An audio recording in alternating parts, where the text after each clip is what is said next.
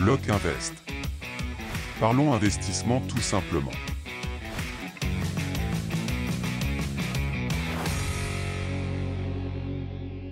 À Fézin, dans la banlieue lyonnaise, l'heure est solennelle. À vous Allez-y.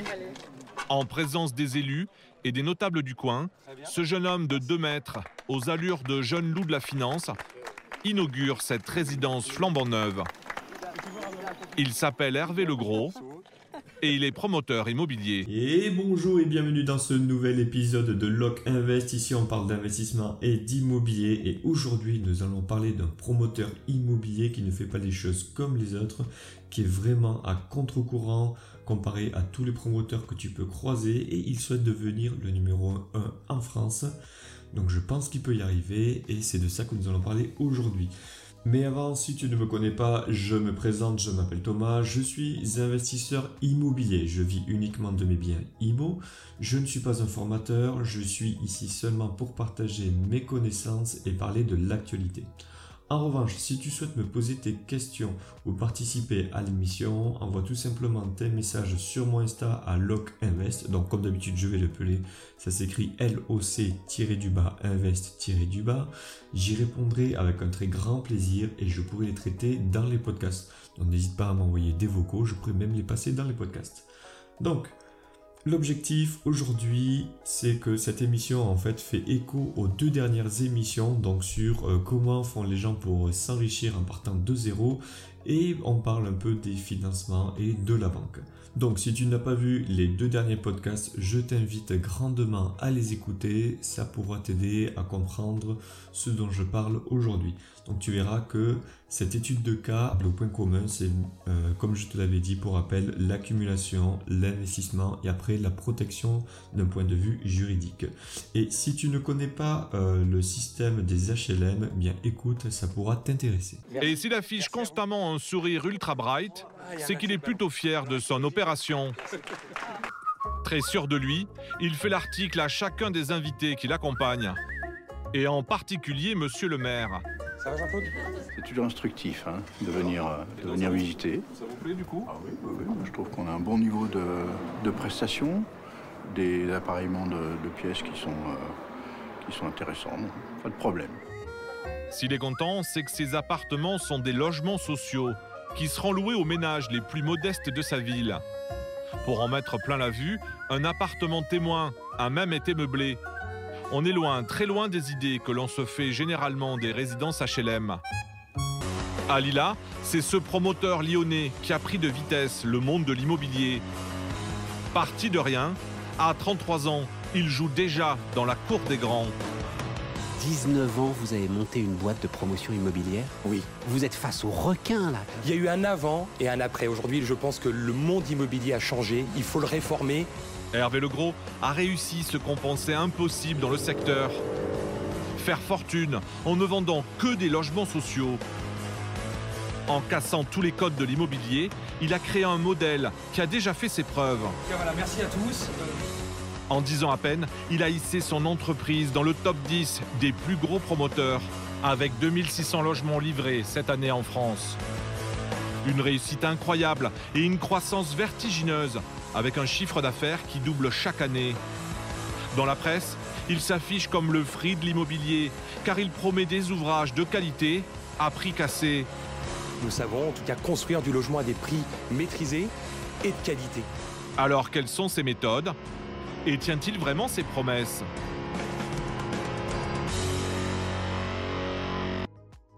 Donc, qui est Hervé Legros Donc, rapidement, physiquement, tu verras, c'est euh, quelqu'un qui fait 2 mètres, qui est assez svelte, souriant. Tu vois que c'est le genre de personne à être très optimiste. En tout cas, c'est ce que l'on ressent quand on, quand on le voit à l'écran. Dans la réalité, on ne sait jamais. Il peut y avoir une différence. Donc, cette personne a commencé sa carrière en tant qu'agent commercial, mais ça, je t'en reparlerai un peu plus tard.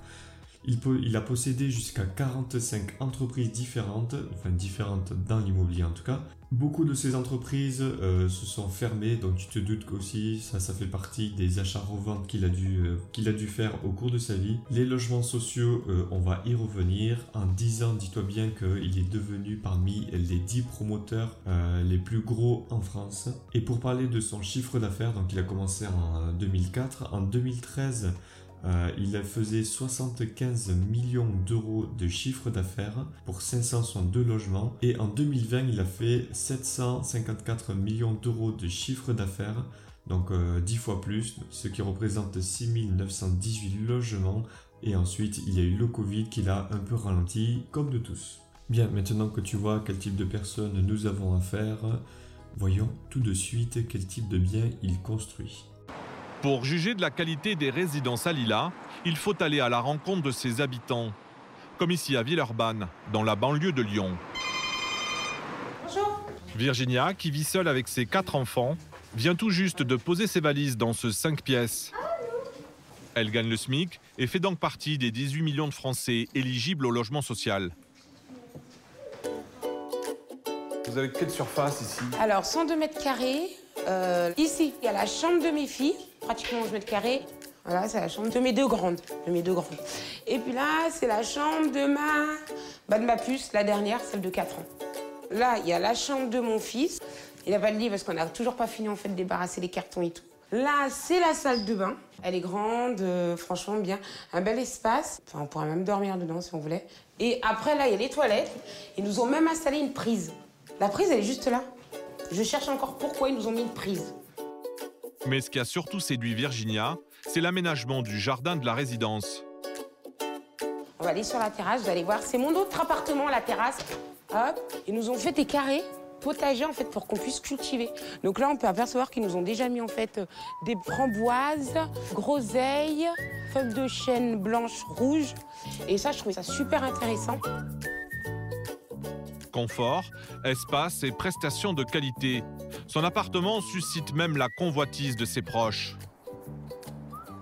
des amis qui vous rendent visite euh, Ah mais ils sont émerveillés par l'appartement. Mais euh, même, ils ont dit non mais c'est bon, on peut même vivre dans, dans, l'allée. Dans ton allée, on peut y vivre, c'est bon. Donc en gros, tout le monde veut habiter dans le même immeuble que moi.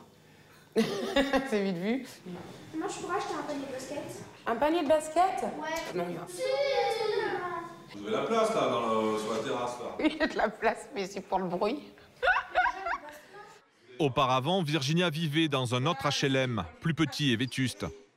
Et avec son budget, elle n'aurait jamais pu s'offrir une telle surface dans un logement privé. Ce serait quoi les prix du marché dans le neuf ici? Dans les 2000 euros, mais toutes charges comprises. Hein. Alors que vous payez? Eh ben, je paye 800, 850 euros, ouais, la totalité avec mon garage. Donc là, avec euh, l'espace que j'ai, non. Franchement, c'est une aubaine. J'ai vraiment de la chance, là. Avec les APL, l'appartement lui revient à 516 euros par mois. Bah, Une chance, certes, mais aussi de l'acharnement, car elle a passé des mois à harceler son organisme HLM pour qu'il l'installe dans cette résidence, après être tombée sur une vidéo sur Internet. Ce film d'entreprise, conçu par Alila lors du démarrage du chantier. Au nom des équipes d'Alila, on est fiers aujourd'hui en tout cas de vous accueillir pour la pose de la première pierre du HOP à Villeurbanne. Ce sont ces images qui l'ont séduite. On y voit déjà les jardins partagés. Ces dessins, Alila les a conçus pour vendre l'ensemble de la résidence à son client. Mais comment fonctionne ce drôle de promoteur spécialisé? Bien, là, on a affaire à la vitrine de l'entreprise Alila. Donc là, je vais passer vraiment rapidement parce qu'on n'apprend pas grand-chose. Mais il y a quand même euh, quelque chose à noter qui sont intéressantes, c'est que l'état du logement déjà, il est vraiment euh, très propre et euh, on sait qu'ils sont réputés pour faire des choses de qualité chez AILA. En tout cas, c'est ce que médiatiquement ils nous disent. Donc l'état du logement est très propre, bien que euh, celui qui nous présente, c'est un logement qui sont sortis vraiment très récemment. Tu vois qu'au niveau de la pelouse, euh, rien n'a eu le temps de pousser. Donc c'est vraiment quelque chose qui venait de sortir de terre. Et c'est vraiment aussi très loin de l'image que l'on peut se faire des logements sociaux où tu te dis, bon ben voilà, c'est un logement où t'as que euh, des cassos, c'est rien pourri, c'est mal rangé, tout ça. Là, c'est vraiment le contre-courant n'est pas vraiment là-dedans. Après, il faut savoir que quand tu choisis euh, un logement social, tu penses que ce sont les ménages les plus pauvres qui auront accès, et bien sache que pas forcément. Même si tu es un cadre, euh, que tu gagnes 2500 euros par mois, tu peux y accéder. Euh, j'ai pris, repris quelques statistiques sur Paris où sur 70% des ménages qui sont très défavorisés, il faut savoir qu'il n'y en a que 1,7% qui sont choisis. Et les autres, ce sont très souvent euh, des gens, en gros, qui tout simplement qui peuvent payer. Et oui, la mairie ne veut pas s'embêter. Bon, généralement, ce sont des gens qui ont euh, du mal à trouver un logement, ça c'est vrai, et qui ont souvent un, deux ou trois enfants. Les enfants font vraiment beaucoup de choses là-dessus. Donc, si tu es euh, un cadre et que tu, cherches un logement alors que tu as des enfants, eh bien, sache que tu peux aller facilement dans des biens HLM. Donc, souvent, ce sont des personnes qui découplent, qui, euh, qui ont euh, un, deux ou trois enfants, qui vivent dans seulement des T2 ou des T3 et donc qui n'ont pas assez de pièces pour eux pour, euh, pour vivre. Et donc ils gagnent en moyenne peut-être 4000, 5000 euros par mois, ce n'est pas gênant. Tu peux toi-même aussi trouver un HLM. Voilà, c'était la petite info du jour. Ensuite, médiatiquement, tu vois qu'ils font de la pub. Euh, alors une petite info qu'ils ne te donneront pas, c'est que euh, l'un des trois associés de Hervé Legros, euh, c'est Joël Julien. bon, il a 75 ans, mais il est propriétaire de l'entreprise BFM Lyon Métropole. Et oui, quant à l'un des associés qui est dans BFM TV, autant te dire que niveau pub, ils peuvent t'apprendre des choses. Donc, euh, comme je t'avais appris dans l'un des podcasts précédents, l'entourage est vraiment très important. Tu vois que là, Hervé Legros sait s'entourer des bonnes personnes. Bien, maintenant, voyons voir dans quelles conditions est-ce qu'il travaille. Au dernier étage de cet immeuble se trouvent ses bureaux. Décoration zen et épurée. De grandes baies vitrées. Ici travaillent une trentaine d'employés. Et dans les couloirs, un drôle de robot veille au grain. Bonjour Hervé Bon ça va? Ça va et vous à Paris? Super, très bien, merci. Une bonne journée Bonne journée. Le patron aujourd'hui est dans ses bureaux parisiens, mais ça ne l'empêche pas de garder un œil sur ses troupes avec cet engin. Une sorte de tablette flanquée sur roulette, pilotée à distance. Ça va l'équipe? Bon ça va? Oui, ouais, super eh ben super. Bon, allez, à demain. À demain. Un gadget qui coûte la bagatelle de 20 000 euros. L'urgence de Robot Hervé aujourd'hui, c'est de faire le point avec son équipe juridique sur les projets en cours. Bonjour Hervé. Allez bien tout le monde. Ça va avec vous? Il a beau avoir créé sa société depuis 14 ans, il a toujours bien du mal à déléguer. Vous aimez bien avoir un œil euh, sur tout, quoi, non? J'aime pas avoir un œil sur tout, je, suis un maniaque du contrôle. J'aime être au courant de tout. C'est attention, c'est voilà, c'est différent. Vous auriez pu attendre demain, non? Vous savez, euh, aujourd'hui, on est, on, est, on est 14h54 un jeudi. Euh, attendre demain, c'est perdre du temps. Donc, euh, je, me retourne. Est-ce que j'aime comme salut en regardant l'ensemble Je vous ouvre. Un jeune homme pressé et surtout déterminé. C'est l'une des clés de sa réussite spectaculaire. Parfait. Bien, alors pour commencer, je vais te décrire un peu le bureau vu que tu ne peux pas le voir. C'est simple, c'est euh, très design, c'est tout blanc et vert. Euh, là, euh, on voit du coup le patron se déplacer sur une petite machine. Donc, si tu as vu The Big Bang Theory, tu devrais voir à quoi ça ressemble. Ça ressemble tout simplement à un, aspirateur robot, tu sais, ceux qui sont autonomes, sur lequel tu as deux branches et tout en haut, tu as un iPad. Donc voilà, c'est un peu plus compliqué que ça, mais bon, au final, ça revient au même. Donc le patron se trouve à Paris, là nous sommes sur les bureaux euh, à Lyon, et le patron du coup peut se déplacer avec son ordinateur à Paris euh, grâce à cette machine comme s'il était dans les bureaux. Donc là tu vas me dire, ah oui quand même, mais 20 000 euros ça coûte, ça coûte quand même un peu cher, mais t'inquiète pas, je pense qu'il a rentabilisé quand même depuis le temps, parce que si tu regardes bien les bureaux, c'est vraiment très épuré, il n'y a que le minimum. Euh, même la réunion qu'ils font dans le bureau, c'est euh, le bureau d'une personne du service juridique. Enfin, je pense que c'est le service juridique parce que c'était euh, là où euh, ils se sont arrêtés. mais il n'y a pas vraiment de salle de réunion à proprement parler. On voit que tout est éclairé, tout est transparent, donc tout le monde peut communiquer très rapidement. Les services entre eux pas, ne sont pas obligés d'appeler le manager pour appeler tel autre département. Et ça, c'est quelque chose que l'on retrouve aussi chez Elon Musk, qui a décidé de faire que des bureaux ouverts, même le sien, où tout le monde a le droit de parler à tout le monde. Alors ça c'est une vision d'entreprise que, euh, que l'on voit de plus en plus souvent, mais euh, l'ancienne, euh, l'ancienne vision c'était ok tout le monde est enfermé, si tu veux parler à tel département, tu passes par ta, par ta hiérarchie, par tes supérieurs qui ensuite referont descendre l'information, ce qui fait que tu perds du temps, et là lui tu vas vite comprendre que lui son business c'est le temps. Donc la machine à 20 000 euros, grâce à ça, il a pu très vite, à mon avis, la rentabiliser. Ça évite aussi euh, d'être obligé d'allumer euh, un ordinateur dans une salle de réunion, du coup une salle qui ne, servirait qu'à ça, alors que là, ils n'ont pas besoin d'en avoir. Donc je pense qu'il économise même plus de coûts en achetant euh, cette machine plutôt qu'en créant une salle exprès pour les réunions. Ensuite, chaque employé a euh, sa pile de dossiers sur son bureau avec son propre ordinateur fixe. Euh, donc ce sont tous des MacBooks, c'est vraiment, euh, ils sont, je pense qu'il avait une vision quand il a fait, quand ils ont construit ses bureaux et il s'y tient. Donc ça fait vraiment quelque chose de très futuriste. Bien, ensuite, on a le journaliste qui nous dit qu'il n'arrive pas à déléguer, que c'est pour ça justement qu'il est là avec son robot pour vérifier. Alors pour moi, il a complètement faux, il a très bien délégué toutes les tâches, mais bon, étant donné que je pense que c'est quelqu'un, vu qu'il a commencé de rien du tout, il connaît exactement chaque poste et il sait comment parler à chaque personne je pense qu'il a des notions de comptable avant d'avoir pris sa comptable. Ensuite, il a eu des notions juridiques avant de prendre ses avocats, etc. Donc là, euh, il est en train justement de discuter pour valider des dossiers, mais euh, ce sont des réunions, à mon avis, qui sont très courtes. Il est là juste pour valider des choses. Il manage tout simplement les managers. Et euh, à un moment donné, on l'entend dire Non, mais attendez, regardez, il est jeudi après-midi. Euh, si j'attends demain, euh, je, vais perdre du, temps. Évidemment, après tel week-end, ça passe euh, le lundi, les dossiers sont reportés, le temps que la machine se mette en route. Il a tout à fait raison de faire ça tout de suite.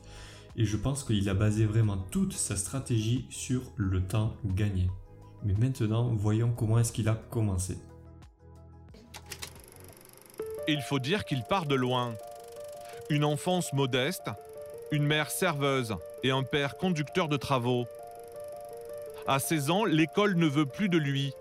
Hervé ne passera pas son bac, mais obtiendra un CAP de plombier. Le métier ne l'intéresse pas vraiment, alors il enchaîne les petits boulots. Et à chaque fois qu'il retrouve ses copains d'enfance, ceux-ci se rappellent encore à quel point il était un travailleur acharné et déjà ambitieux.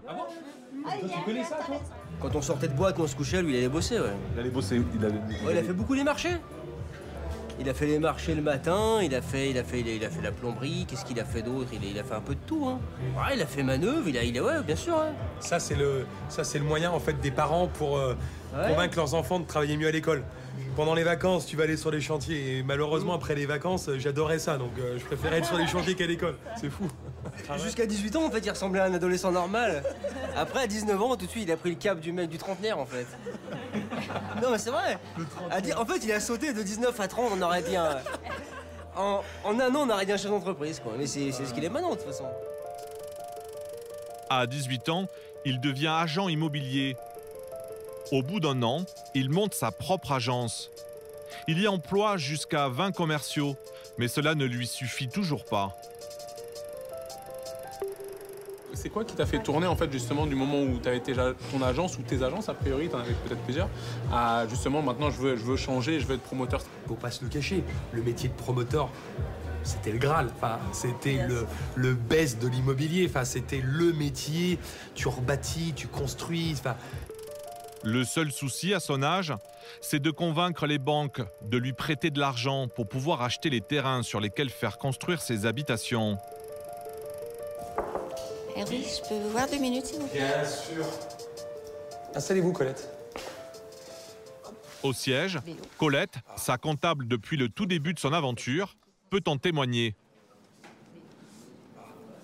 L'immobilier, au moment où vous avez commencé, Hervé, c'était difficile. Hein. Ouais, c'est ça. Hein, donc, euh, Elle a tout connu, les banques, les problèmes. Ça, elle a connu d'ailleurs que mon, mon vrai patron, c'était le banquier. Oui, oui, oui. voilà, c'est lui qui décidait que- de, de- qui, qui décidait en fait de la Oui, il trajectoire fallait du que vous groupe. démarchiez au niveau des banques parce que vous étiez jeune, il fallait trouver quelqu'un qui vous fasse, qui veuille bien vous faire confiance. Hein, ouais, c'est ça. Euh, bien sûr, tout le monde a douté. Enfin, vous voyez un jeune de 20 ans qui vous dit aux 24 ans qu'il va être promoteur immobilier. Enfin, qui attend 24 ans, euh, t'es normalement t'es en train encore de faire des études, donc euh, voilà, bien sûr qu'ils ont douté. Mais à force de ténacité, Hervé Legros parvient à convaincre une banque de financer son premier projet immobilier. C'est ici, à Nuel, à quelques kilomètres de Lyon.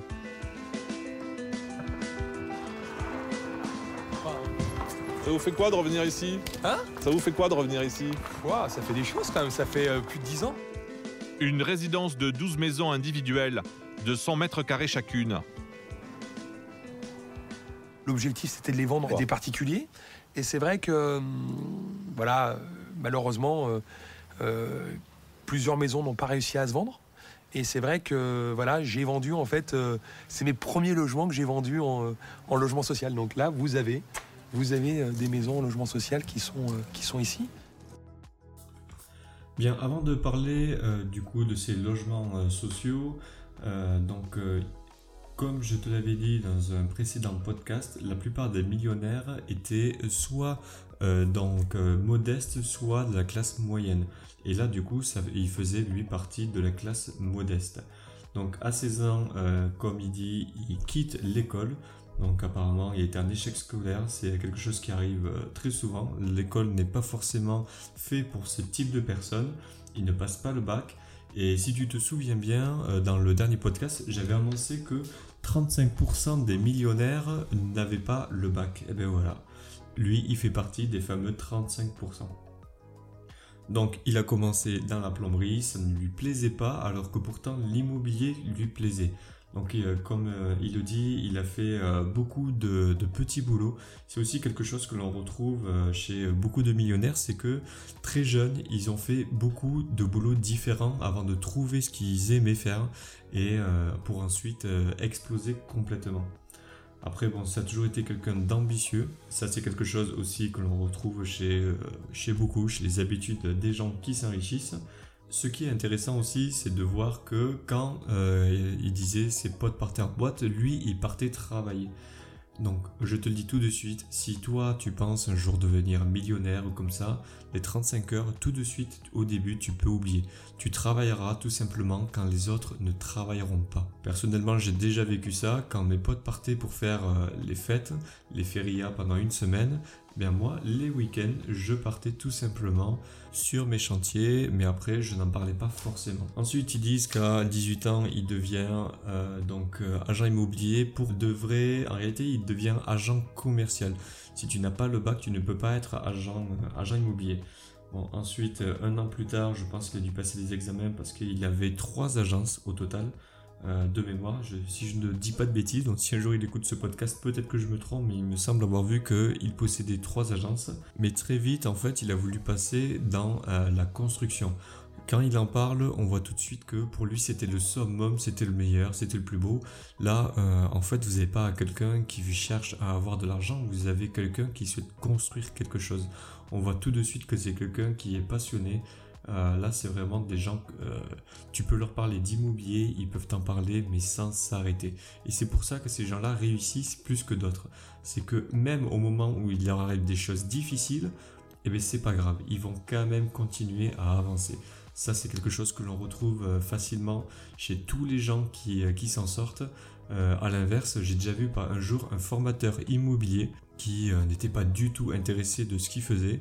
Donc, il faisait des formations, il tournait des vidéos, et euh, j'ai ouï dire que ce fameux formateur un jour a pris euh, l'un de mes potes euh, par le col et lui a dit ah tu sais un peu en étant un peu sot et dire non mais qu'est-ce que c'est chiant de, de tourner des vidéos si tu savais et tout ça je me suis dit ce mec là il va pas durer longtemps ça pas loupé aujourd'hui il n'est plus sur internet mais bon enfin bref j'aime bien aussi le fait que sa comptable puisse témoigner de ses débuts parce que tout de suite, euh, on voit que cette personne qui l'a suivi euh, depuis qu'il a construit ses premières entreprises, et qui était sa comptable, donc je pense que c'est aussi elle qui a dû euh, faire les statuts pour toutes ces entreprises, eh bien, on voit qu'elle peut le témoigner en disant que c'était difficile. On voit vraiment qu'il est parti de rien. La plupart des gens pensent que ce n'est pas possible. Demandez à cette personne d'où venait ce fameux Hervé Legros. Eh ben, ils vous diront que quand il a commencé, il n'avait rien du tout. Donc, bien sûr, il a commencé comme tous les millionnaires, donc comme je te disais dans l'autre podcast, en premier, c'était l'accumulation, aussi bien de l'argent que de l'apprentissage. Ensuite, l'investissement grâce à la banque. Et ensuite, la protection juridique, comme on a vu euh, un peu, euh, un peu avant, où il avait des réunions avec son service juridique. Bref, comme tu peux voir, il a commencé à 24 ans. Les banquiers euh, étaient un peu frileux, mais il suffit que tu trouves un seul banquier et c'est bon, tu, tu pourras avancer. Donc c'est à toi de trouver ce fameux banquier qui te fera confiance au moment où personne ne te fait confiance pour pouvoir avancer. Très vite, tu vois qu'il a eu des problèmes pour vendre ses logements. Eh bien, il faut que tu saches que euh, le plus gros problème qu'il a trouvé dès le départ, je pense que c'est surtout parce que c'était un novice et qu'il ne connaissait rien, et eh bien c'est ce qui aujourd'hui fait sa plus grande force. Alors tu vas me dire, un promoteur qui, euh, qui ne vend pas ses maisons, c'est un promoteur qui fait faillite. Eh bien, il faut que tu saches qu'il a été sauvé grâce à une loi de 2001. Cette loi oblige les promoteurs euh, dans les villes de plus de 3500 habitants à euh, construire 20% de HLM. Avant, c'était le service euh, public qui faisait ça, mais ils n'en construisaient pas assez. Donc, ils ont obligé le service privé à le faire. Et pour les villes de plus de 50 000 habitants, vous êtes obligé de construire 25% de logements HLM. Bon, HLM, au cas où euh, tu ne serais pas, c'est habitation à loyer modéré. Le problème avec euh, le fait de construire une partie en HLM, c'est que souvent les promoteurs sont obligés de, revendre justement ces biens, mais 40 euh, à 50% en dessous du prix du marché. Donc c'est un énorme inconvénient quand vous êtes promoteur. Donc la conséquence de ça, c'est que dans ces villes, une fois qu'ils ont vendu les HLM, ils sont euh, obligés d'aller chercher des particuliers et de revendre les biens. Alors au lieu de les revendre, imaginons, euh, à 3000 euros du mètre carré, ils vont les revendre à 4000 euros du mètre carré pour compenser la perte qu'ils avaient euh, par rapport aux autres biens. Autant vous dire que beaucoup de promoteurs étaient au bord de la faillite, voire ont arrêté à cause de cette nouvelle loi. Et pourtant, notre chef d'entreprise ne fait que des logements sociaux. Alors là, tu peux te poser la question pourquoi, comment est-ce qu'il arrive à s'en sortir? Et surtout pourquoi est-ce que les autres promoteurs du coup ne le font pas, sachant qu'il est arrivé dans le top 10 des promoteurs français en 10 ans. Eh bien, c'est ce que nous allons voir tout de suite. Hervé Le Gros sent une opportunité et décide de se spécialiser en faisant 100% de social. C'était surtout un déclic et une révélation pour notre métier d'aujourd'hui. Et c'est là où j'ai compris en discutant avec l'organisme social que l'avantage énorme qu'il y avait par rapport euh, à ce que je pouvais euh, réaliser avant, c'est que je n'avais plus d'aléas commercial. Parce que je réalise une opération pour le compte d'un organisme social. Donc indirectement, tu ne vends plus les logements à des particuliers avec l'aléa d'être comme ici et malheureusement de ne pas pouvoir trouver preneur. C'est ça le tilt. Bien sûr. Et oui, le temps, comme je te l'ai dit, son euh, principal boulot, c'est de gagner du temps dans tout ce qu'il fait. Bon, bien sûr, ça n'explique pas tout, ne t'inquiète pas, je vais y venir, tu verras qu'il gagne moins que les autres promoteurs, mais il gagne quand même. Et n'oublie pas, c'est quand même quelqu'un qui essaye de gagner du temps. Et c'est pour ça qu'aujourd'hui, il construit, euh, par exemple, en 2020, 6900 euh, logements, enfin plus, euh, alors qu'il n'a pas 40 ans. Bien, je referme la parenthèse et on continue. Mais alors, quelles sont les méthodes de ce trentenaire pour gagner de l'argent dans un secteur où les promoteurs privés n'y parviennent pas? Vous allez le voir, il ne fait vraiment rien comme les autres. Dans les quartiers populaires de l'ouest de Lyon, sur cette petite colline, Alila voudrait construire une résidence d'une centaine de logements. Et pour cela, Hervé Legros a une collaboratrice sur laquelle il peut vraiment compter. Sa compagne, Géraldine Mazier. La numéro 2 du groupe a rendez-vous avec Monsieur Gay, le propriétaire du terrain. Donc ça c'est le architecte. C'est l'architecte qui a conçu tout le projet. Il nous a fait les plans, on les a amenés pour vous les montrer. Avec son équipe, elle s'apprête à signer la promesse de vente. On traite le 31 mars, Oui, parce que je le savoir. 31. Voilà. Oui, parce que le 1er avril, on n'est plus mariés ensemble, attention. hein. Bref. Il a le sourire car il revient de loin. Il avait déjà signé avec un promoteur classique, mais celui-ci s'est rétracté après 4 ans, faute de réussir à vendre sur plan ses logements. Aujourd'hui, Géraldine vient lui faire une proposition financière très alléchante.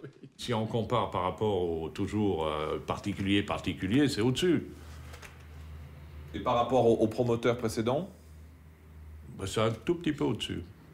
Il paye encore plus? Oui. Mais pourquoi? Non, mais parce que je suis sympa, c'est pour ça. Mais Géraldine ne fait pas une fleur.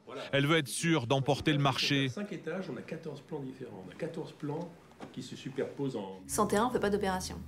Donc du coup, effectivement, nous, quand on arrive, on a forcément une concurrence euh, assez importante sur tous nos terrains, et il faut qu'on trouve les arguments. Il y a la confiance, il y a le feeling, c'est sûr, mais il y a aussi l'argument financier. Mais en règle générale, en fonction des secteurs, après les vérités, euh, c'est une moyenne, mais en règle générale, on achète un terrain 10 à 15% de plus que le prix du marché. On descend, là on a créé tout... L'autre argument qui a convaincu Monsieur Gay de signer avec Géraldine, c'est qu'avec son groupe, il est sûr d'obtenir son argent. Comme Alila vend ses logements en bloc, il ne fonctionne pas comme un promoteur classique. Bien, pour commencer, nous avons sa collaboratrice Géraldine Mazier qui en réalité est son associée car elle a deux entreprises en commun avec Hervé Legros. Donc c'est sa compagne et c'est aussi son associé. Alors qui elle-même a six entreprises, mais bon, on n'est pas là pour parler de ça. Sache juste que euh, cela te permet de faire des économies au niveau des impôts. Donc pour te- t'expliquer vite fait, au lieu de te verser la totalité en salaire, euh, eh c'est simple, elle se garde une partie euh, de l'argent dans l'entreprise, ce qui lui permet de moins payer d'impôts. Donc là, qu'est-ce que nous venons de voir? Nous avons un particulier qui vend son terrain à un autre promoteur, mais qui au bout de 4 ans a capoté. Et aujourd'hui, tu as l'entreprise euh, Alila qui arrive comme une fleur en faisant une proposition alors qui est 15%, euh, 10 à 15% au-dessus du prix du marché. Et euh, d'après le, vendeur, c'est aussi euh, au-dessus euh, du prix de l'ancien promoteur. Bon, c'est peut-être aussi parce que euh, ils ont attendu 4 ans. Donc d'après toi, euh, que va faire le vendeur une fois qu'ils ont dit nous on achète tout de suite? Bon, évidemment, tu te doutes que le vendeur, comme on l'a vu, il dit oui euh, sans réfléchir. La différence entre l'ancien promoteur qui n'a pas réussi à acheter et l'entreprise Alila, c'est que euh, cet ancien promoteur n'a pas réussi à prévendre 40% de ses logements sur plan à des particuliers. Lui, il en a besoin, un, pour contrebalancer du coup les- euh, la vente des logements sociaux qu'il doit céder, euh, pour un total de 20% du coup de, de son patrimoine, et pour acheter le terrain. Ce que l'entreprise Alila ne fait pas car eux ils vendent 100% des logements à un organisme social. Donc ils savent que les appartements sont déjà partis avant même la construction. Si un jour tu te trouves en concurrence face à l'entreprise Alila pour de la promotion IMO, autant te dire que si tu ne répliques pas exactement la même stratégie ou que tu n'as pas déjà prévendu 40% des appartements sur plan, tu n'as aucune chance de gagner face à eux. Et voilà comment cette entreprise peut devenir la numéro 1 en France. Quand toi, il te faut 4 ans pour trouver des acheteurs pour ensuite acheter ton terrain, l'entreprise Alila arrive et achète. Imagine, tu gagnes 4 ans à chaque fois que tu achètes un terrain. Et bien voilà, comme je te l'ai dit, eux, leur business, c'est le temps. Donc Alila, elle, elle vend aux particuliers de la rapidité. Et je t'incite à faire exactement la même chose quand tu achètes toi tes biens immobiliers. À l'heure à l'heure actuelle, en 2022, avec la pénurie de biens immobiliers, je te conseille d'acheter un bien qui s'autofinance bien sûr, mais de ne pas euh, chercher la perle rare parce qu'il va falloir attendre que le marché se décompresse pour ça. Même si tu n'as pas euh, de grosses marges, donc du cash flow, c'est mieux que de ne rien acheter. Personnellement, aujourd'hui, c'est exactement cette stratégie que j'ai adoptée. J'achète des biens et je les enchaîne car j'ai une capacité d'achat assez rapide alors que mes concurrents sont en train de déserter le marché car ils ne trouvent pas cette fameuse bonne affaire. Cela me permet de passer devant tout le monde et plus tard je pourrai vendre quelques biens pour récupérer le capital amorti, Mais dans tous les cas, je me ferai de l'argent et ce sera mieux que de ne pas avoir acheté. Bien, revenons à nos moutons. Maintenant, tu me dis, d'accord, ils achètent des terrains plus chers, ils sont plus rapides, mais les logements sociaux se vendent 40% voire 50% moins cher que le prix du marché. Alors comment font-ils pour gagner de l'argent? Eh bien, je te propose de découvrir ça tout de suite. Pour cela, au siège, Hervé Legros et ses équipes cherchent en permanence des solutions pour construire le moins cher possible. Bonjour tout le monde Ça va? Ça va, vous allez bien? Ça va. Très bien, et vous? Réunion au sommet avec l'architecte et les ingénieurs du projet. Donc là, vous élaborez le projet de... Sur l'écran, les plans de la résidence qui sera posée sur la colline. Donc en tout, il y a combien, il y a combien de bâtiments là? Il y a six bâtiments. Six bâtiments. Ils se répartissent sur trois niveaux de sous-sol, mais bon, c'était relativement compliqué. Une construction délicate. Mais pour Hervé, pas question pour autant d'exploser le budget. La crainte qu'on a aujourd'hui euh, et l'interrogation qu'on a, c'est bien évidemment de maîtriser notre coût, maîtriser en tout cas notre coût de construction. Et c'est vrai que euh, c'est pour ça que bah, je vous demande aujourd'hui, bien évidemment, de travailler euh, dans, cette, dans, dans, dans, dans cet objectif. C'est c'est quatre Déjà pour faire des économies, par rapport à un promoteur classique, il a un atout majeur et qui est valable pour tous les projets qu'il réalise. Un peu plus, non Un peu plus, ouais. Le, le- le process est clair, c'est que quand vous avez 105 logements comme aujourd'hui on a obtenu le permis, il est vendu. Donc on n'a pas de frais de commercialisation, donc euh, on n'aura pas de bulle de vente à Lila pour vendre euh, à vous monsieur si vous voulez nous acheter un appartement. Donc ça si vous voulez vous économisez déjà à peu près entre 15 et 20%. Donc euh, ça c'est quand même pas des moindres. soit les salaires et les commissions de cinq commerciaux. Ensuite, pour réduire son coût de fabrication, Hervé Legros a une autre astuce. Il réduit purement et simplement le nombre d'appartements dans la résidence. Pour la même euh, surface constructible, si je peux me permettre de dire ainsi, peut-être qu'un promoteur aurait peut-être fait 120, 125 logements, nous on en fait 105. Ça, ça vous fait économiser de l'argent? Bah forcément, quand vous avez 25 logements de moins où il faut pas une baignoire, il faut un tableau électrique, il faut des portes d'entrée, euh, il faut une cuisine, bah forcément vous les avez pas parce que vous faites que 105 logements que si les autres en faisaient 125. Donc forcément vous avez un coût de construction qui est bien, qui est bien meilleur. Or, comme ils vont en mètres carrés, en supprimant tous ces équipements les plus coûteux, Hervé Legros fait encore baisser sa facture de 15% par rapport au promoteur classique. Et ce n'est pas tout.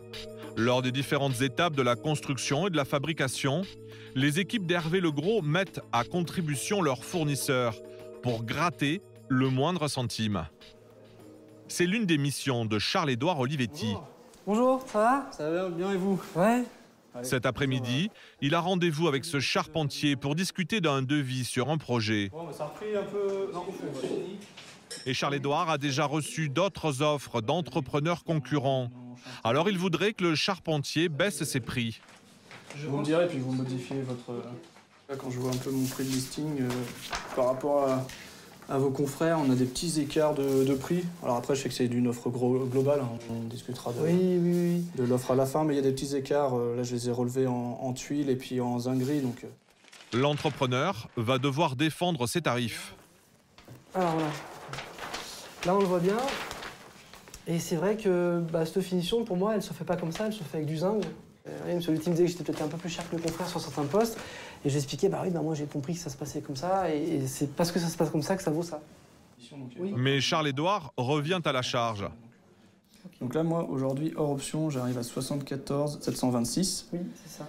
Et au niveau du budget, moi, j'avais un budget à 69 000 euros. Donc il faudrait voir avec le, le geste commercial de, de notre partenariat d'arriver à ce budget, de s'y caler le, le plus proche. De toute façon, c'est la règle du jeu que je donne également à vos confrères. Ok. Il lui demande une ristourne d'environ 5000 euros, soit un gros effort de 8%. Et pour lui faire passer la pilule, Charles-Édouard avance un argument imparable.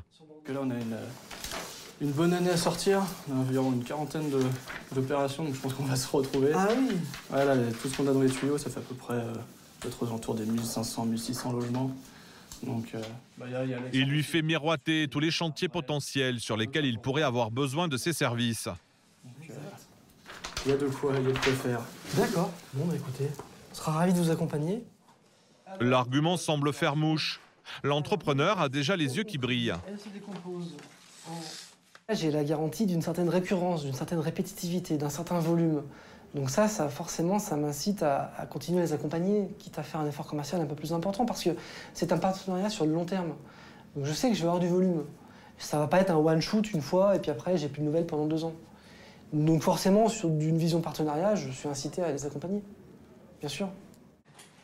Au final, le charpentier a accordé une ristourne de 7% sur son devis. En tirant les prix de leurs fournisseurs, en réduisant le nombre d'appartements et de leurs équipements, et en éliminant les vendeurs, voilà comment Alila arrive à baisser son coût de construction jusqu'à 25% par rapport aux promoteurs classiques. Seulement comme le prix de vente fixé par l'État est très bas, la marge sur chaque opération ne dépasse jamais les 5%, soit la moitié que celle que réalisent les ténors de l'immobilier. Alors pour prospérer, Alila doit faire du volume et chercher constamment de nouveaux projets. Donc ce chef d'entreprise, à l'image de ses bureaux, a réussi à optimiser vraiment tous les coûts.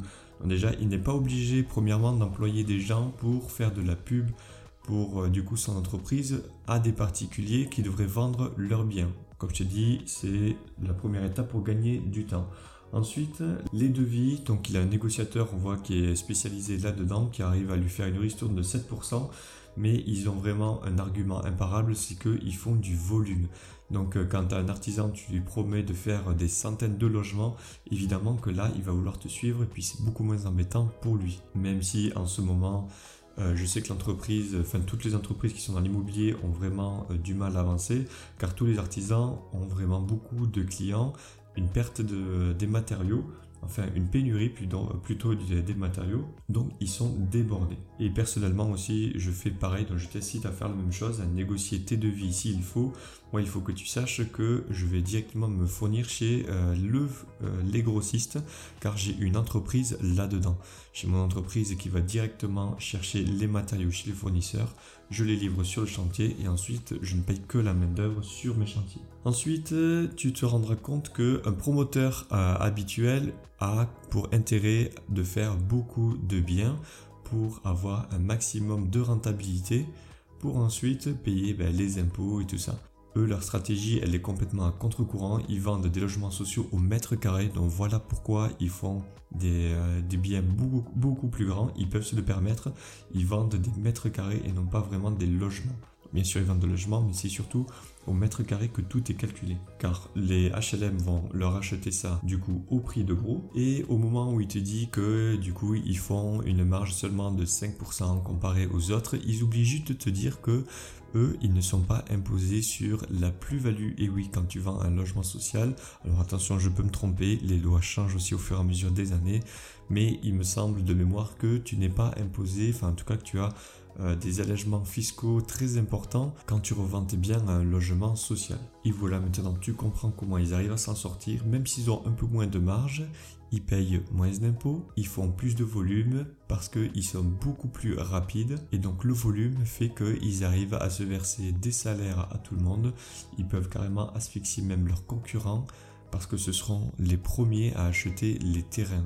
Ils ont une réputation en plus de faire de la qualité et en plus de ça, il a un discours bien rodé. Je te laisse écouter. Un impératif économique qu'Hervé Legros justifie habilement par un discours de philanthrope. Ma volonté, c'est de faire plus de logements pour répondre à tous ces gens qui attendent un logement, euh, qui en ont besoin. Et, c'est là aujourd'hui le, vrai challenge dans les, dans les mois, les années euh, à venir en fait. En tout cas, en 10 ans, Hervé Legros a déjà logé, tenez-vous bien, plus de 20 000 familles dans 231 résidences pour un chiffre d'affaires de 650 millions d'euros. Bien, ici j'ai coupé parce que là ensuite il parle de sa fortune personnelle dont il ne veut pas parler, mais les, euh, journalistes ont trouvé euh, du coup euh, ses maisons qu'il allait faire, qu'il allait retaper, tout ça, mais on s'en fout un peu, ça c'était plus sur sa vie perso. Ensuite, là tu vas dans la suite de l'émission apprendre quelque chose d'important, c'est que euh, au-delà de son entreprise, là, c'est plus de la politique qui fait. Et écoute bien et inspire-toi de ce qu'il fait, ça pourra te servir, surtout si tu es un promoteur. N'oublie pas qu'il faut bien s'entourer. Et pour passer à la vitesse supérieure, le jeune patron a décidé de frapper un grand coup. Direction le Parc OL, le nouveau stade de Lyon. Ce soir, match de Ligue 1. L'Olympique lyonnais rencontre Nancy. Le stade est encore vide, mais Hervé Legros, lui, est déjà sur place. Parrain d'une association caritative, il offre la possibilité à des dizaines d'enfants de venir assister au match. Bonjour les enfants, ça va Ça va bien Oui. Bon, super, vous êtes contents là d'aller au match Oui. C'est comme le foot. Super. Bon, ils vont gagner ou pas Oui. Avant le début de la rencontre, distribution de cadeaux. On a un petit truc pour vous Hervé Legros, un homme d'affaires avisé, ne les a pas choisis au hasard. Le maillot, le, le maillot de l'Olympique lyonnais. Voilà. Oui, c'est vrai, c'est vrai. c'est- C'est le maillot officiel, c'est le maillot des joueurs. Oh, les petits, j'espère que vous allez mettre le maillot quand même en allant dans les tribunes. Hein. bah oui. Ouais, je vais tout- Et s'il insiste, c'est parce qu'au dos du maillot officiel, Alila s'est fait une place. Vous êtes magnifiques en tout cas. hein. Et euh, tout à l'heure, je veux vraiment qu'il gagne. Hein. 4-0, vous m'avez dit? Opération de communication réussie pour Alila. Ces photos se retrouvent illico sur le compte Twitter du groupe.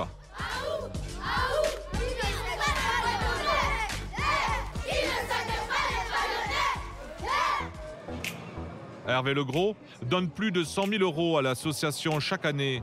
Une paille par rapport à ce que lui coûte sa présence ici. Car la marque du promoteur s'affiche fièrement partout dans le stade.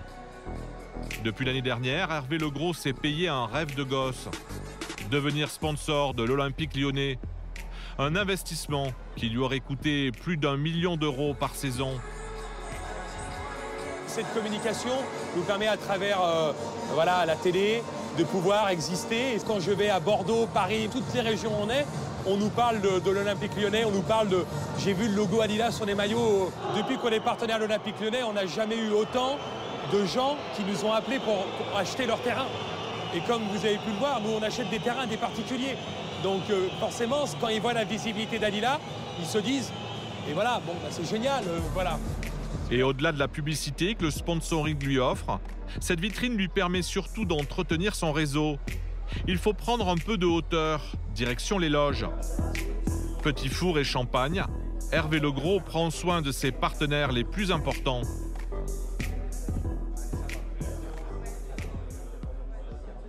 Je dis souvent que c'est une annexe du bureau, mais c'est une annexe du bureau qui est plus conviviale. Ça permet de recevoir bien évidemment les partenaires, que les partenaires soient plus cool, on peut se voir dans un autre cadre. C'est une annexe. Donc euh, voilà, on se doit aujourd'hui d'avoir les tableaux, les, panneaux. euh, voilà, jamais quand même oublier le business. Là aujourd'hui, on a des avocats, on a des notaires, on a des banquiers, on a des élus. Et voilà, on tisse des liens. Et puis euh, si après il y a plus et si affinité, on est ravis. En première ligne, les maires, car sans eux, impossible pour Alila de se développer. C'est eux qui signent les permis de construire. Ce soir-là, Pascal Blache, le maire du 6e arrondissement de Lyon, semble déjà conquis. Dans une métropole comme Lyon qui est performante, les prix sont élevés. Il faut bien loger les gens. Donc il faut des nouveaux modèles, il invente un nouveau modèle et ça, ça marche bien. Et voilà, on y est, la dernière étape, la pub et euh, te mettre bien auprès des mairies. Quand tu trouves un maire qui a pour intérêt justement de faire des logements sociaux, ce qui permet d'être réélu, et que toi tu lui proposes ça à 100%, crois-moi, tes dossiers passeront toujours devant les autres. Mais imaginons qu'un promoteur euh, arrive euh, chez un maire et risque d'être refusé. Lui, je te garantis que Alila, eux, ne seront jamais refusés pour les permis de construire parce qu'ils ont intérêt à faire ça. Et voilà comment est-ce que tu arrives à bâtir une entreprise numéro 1 de France. Bon, ils le sont peut-être pas aujourd'hui, mais euh, ça va arriver très vite. Je vois qu'ils ont... euh, euh, leurs entreprises sont ne pas, pas qu'à Lyon, mais dans plusieurs autres villes. Ensuite, comme tu vois, ils n'hésitent pas à faire de la pub. Pour petit rappel, euh, l'un de ses associés euh, est propriétaire de l'entreprise BFM Lyon. Donc autant te dire qu'il doit avoir accès à un réseau monumental et il a bien raison d'en profiter. Et là, pareil, la pub, euh, tu n'as pas vu les images, mais tous les maillots, il y a le nom de l'entreprise, même sur le stade, écrit par terre et tout ça, sur la pelouse, sur les rubans du coup à côté. Et comme il dit, euh, il vise les particuliers et les particuliers regardent le foot. Donc ils n'ont jamais eu autant d'appels que depuis qu'ils font ça. Donc Alila sait exactement où faire sa pub. Donc voilà, le réseau et l'environnement est super important. C'est ça qui te permet d'évoluer. Donc c'est pour ça aussi qu'il ne faut pas hésiter à t'associer. Et euh, concernant euh, la pub, tu vois que c'est un chef d'entreprise qui n'hésite pas à dépenser et plus il dépense, plus il gagne d'argent. Donc tu vois, ça, ce n'est pas vraiment le profil épargnant. Je pense que euh, l'argent pour lui c'est secondaire, mais c'est une métrique justement pour faire grossir sa société. Là, tu as affaire à un passionné qui sait exactement quoi faire et quoi dire. Alors pour un mec qui vient de nulle part, qui n'avait pas le bac, c'est vraiment pas mal, tu peux te dire. Et oui, comme quoi les études ne font pas tout. Attention, je ne crache pas sur les études. Hein. N'oublie pas que j'ai déjà dit dans un précédent podcast, je pense que c'est bien, mais ça ne fait pas tout. Dis-toi que là, nous avons un profil d'une personne qui, euh, du coup, ne fait pas de budget. Euh, c'est vraiment le profil dépensier et qui n'hésite pas à tout donner pour son entreprise. Je pense que lui, il donne corps et âme. Quand toi, tu te fais tes 8 heures de, boulot par jour ou tes 35 heures, quand tu as quelqu'un en face de toi comme ça, en une année, euh, il pile game. Et d'ailleurs, je vais te faire écouter le dernier petit passage pour que tu saches qu'est-ce qu'il fait pour se détendre. Écoute bien. Hervé Legros consacre désormais une grande partie de son temps à pratiquer ce lobbying intensif. Il enchaîne des journées de travail de 13 heures pour développer sa société. Son seul moment de détente, encore du sport. Allez, go, on y va. Bon, menu du jour, box, puis cross-training. Tu vas m'enlever les toxines Ouais. Escapade en fin de journée. Allez, allonge la foulée un petit peu là. La nuit n'est pas encore tombée. Hervé Legros s'échappe de son bureau pour une heure de sport avec son coach, deux fois par semaine. Là, on relance, on relance, allez il part se défouler pour évacuer le stress et les tensions. Il fait chaud là. Pour une fois, le big boss laisse le contrôle et accepte de se faire bousculer. Je bien bloqué quoi que je fasse, je vais te un peu au milieu. Encore, tu restes calme, bouge pas. Allez, bloque tout, bloque tout. Arrête. Bloque tout. Encore, encore.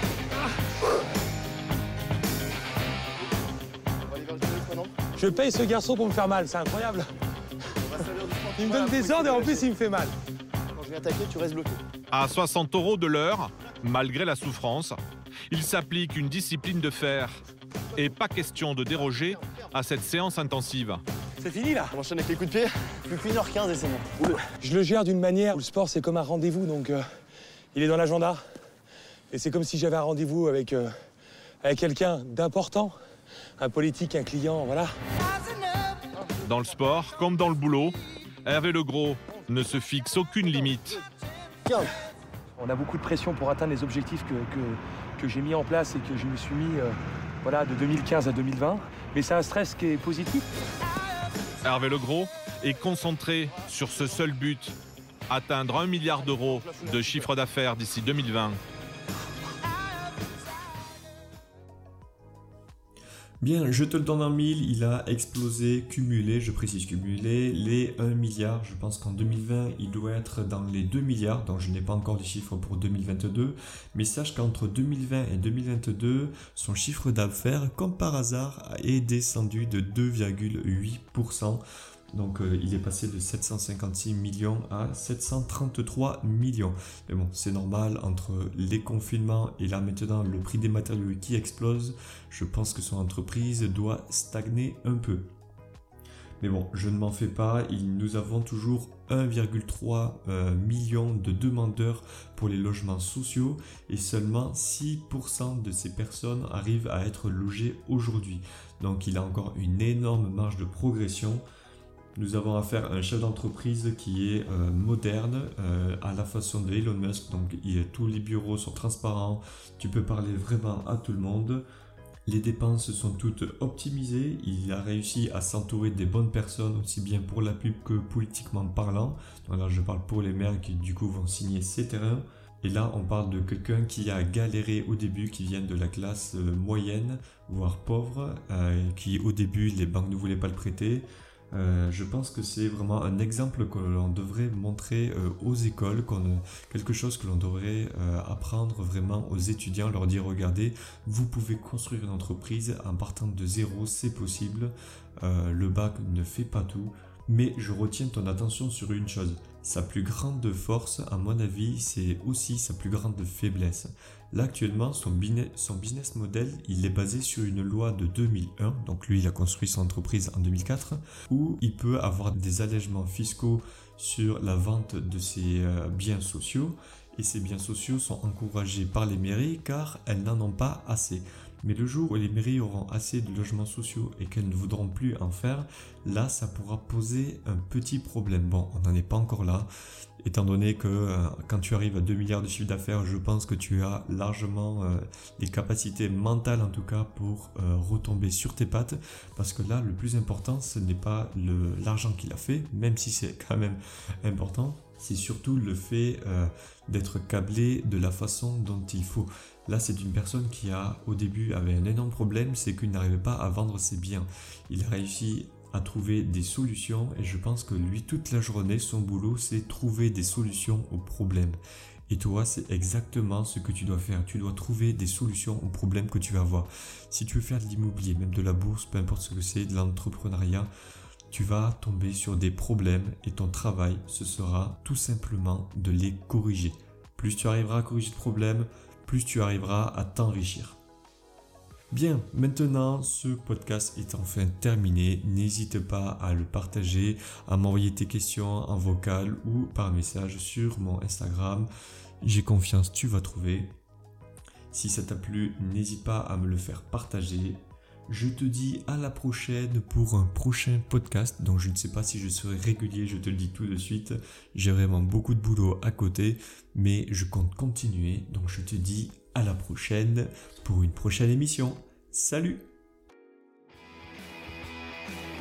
Merci d'avoir écouté ce podcast. Si cela vous a plu, n'hésitez pas à le partager. Pour participer au podcast, envoyez vos questions sur Instagram à LockInvest.